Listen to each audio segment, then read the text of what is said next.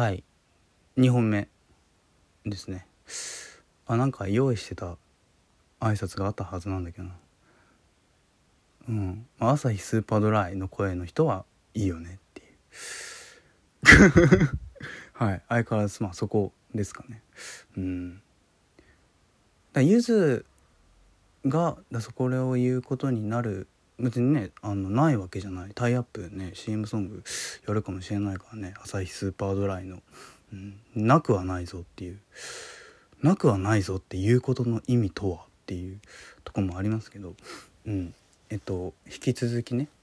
ゆず。僕とゆずですね。はい。でえー、まあ、その彼があのとにかくゆずを聴けと。で聴き始めたわけですねでだ僕にとってそのゆず入っ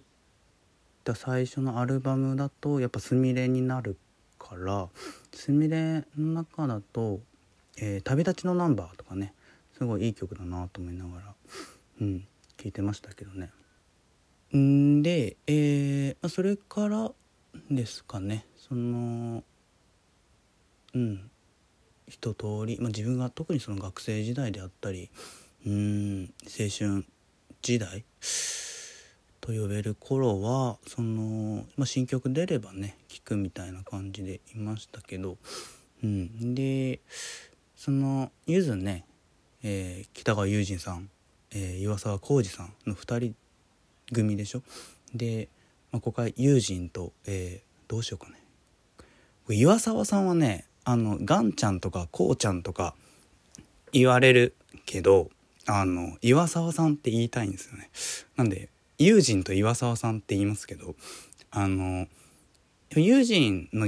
楽曲はあの、まあ、爽やかってね確かに言える曲も多いですよね。本当にストレートで、うん、まっすぐなね、えー、力強い、うん、そういう曲も多いですけどあと親しみやすさね。うん、で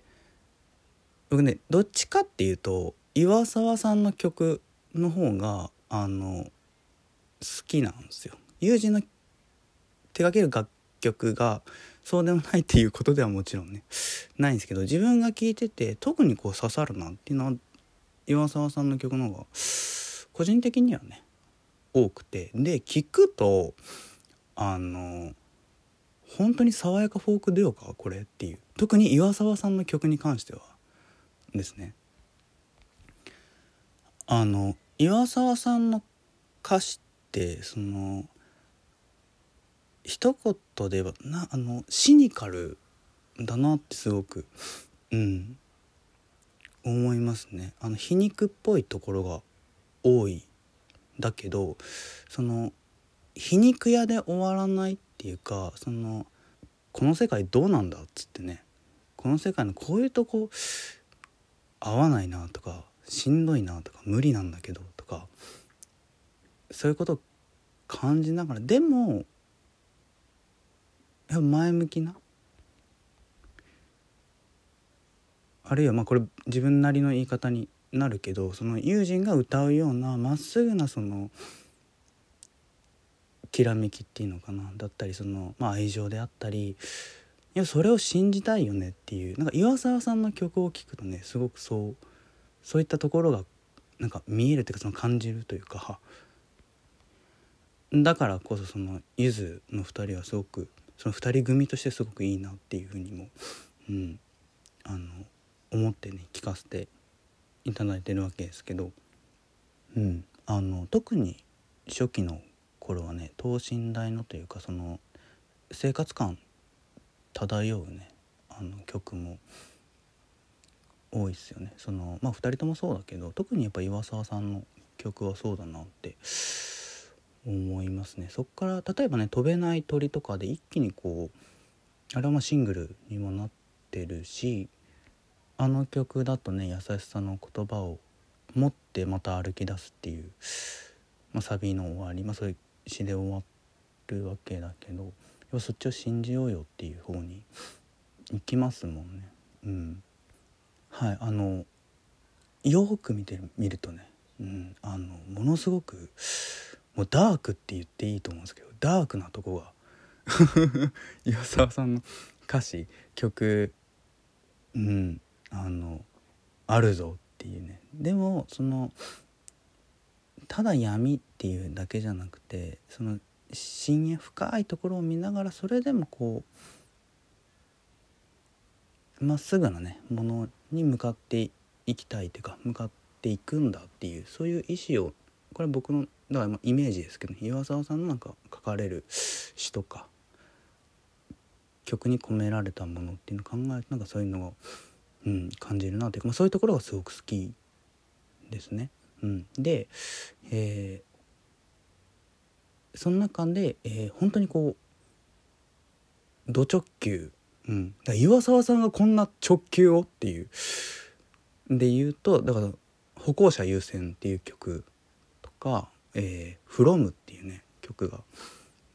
あるけどだそういう流れなんですよね。なんか他の曲とかどういったものが書かれてるかっていう中で歩行者優先とかフロムがドーンとくると僕なんか本当にストレートに感動するというかどっちかっていうとねやっぱユージの方が前にこうわーって出るイメージが ゆずはねあるけどこう深淵をね覗き込みながらも岩沢さんがそれでもねあの一緒にきらめくものを一緒に見るよっていうそのスタンスとかその「まあ、フロムだとやっぱ大丈夫だよ」あれはそのラブソングであると同時にゆず2人のことをねやっぱ歌ってる、えー、曲でもあるので、はい、あの爽やかフォークデュオでねあの収まらないものがめちゃめちゃゆずにはあるぞっていう、はい、そういう 話ですけど、はい。まあ、これ改めてねこういうこと聞いてあのゆずをね聞いてくれる方がいたらねうん嬉しいなとは思いますけどね。はい。であとそのそうですね。例えばあのこれユージンが作った曲でいい曲だなと思うけどえっと「イエサデートゥモロー」っていうねアルバムだと「ふるさと」っていう、えーまあ、アルバムに入ってますけどこれ蔦谷好一さんとね、えー、共同制作初めて一緒にね作った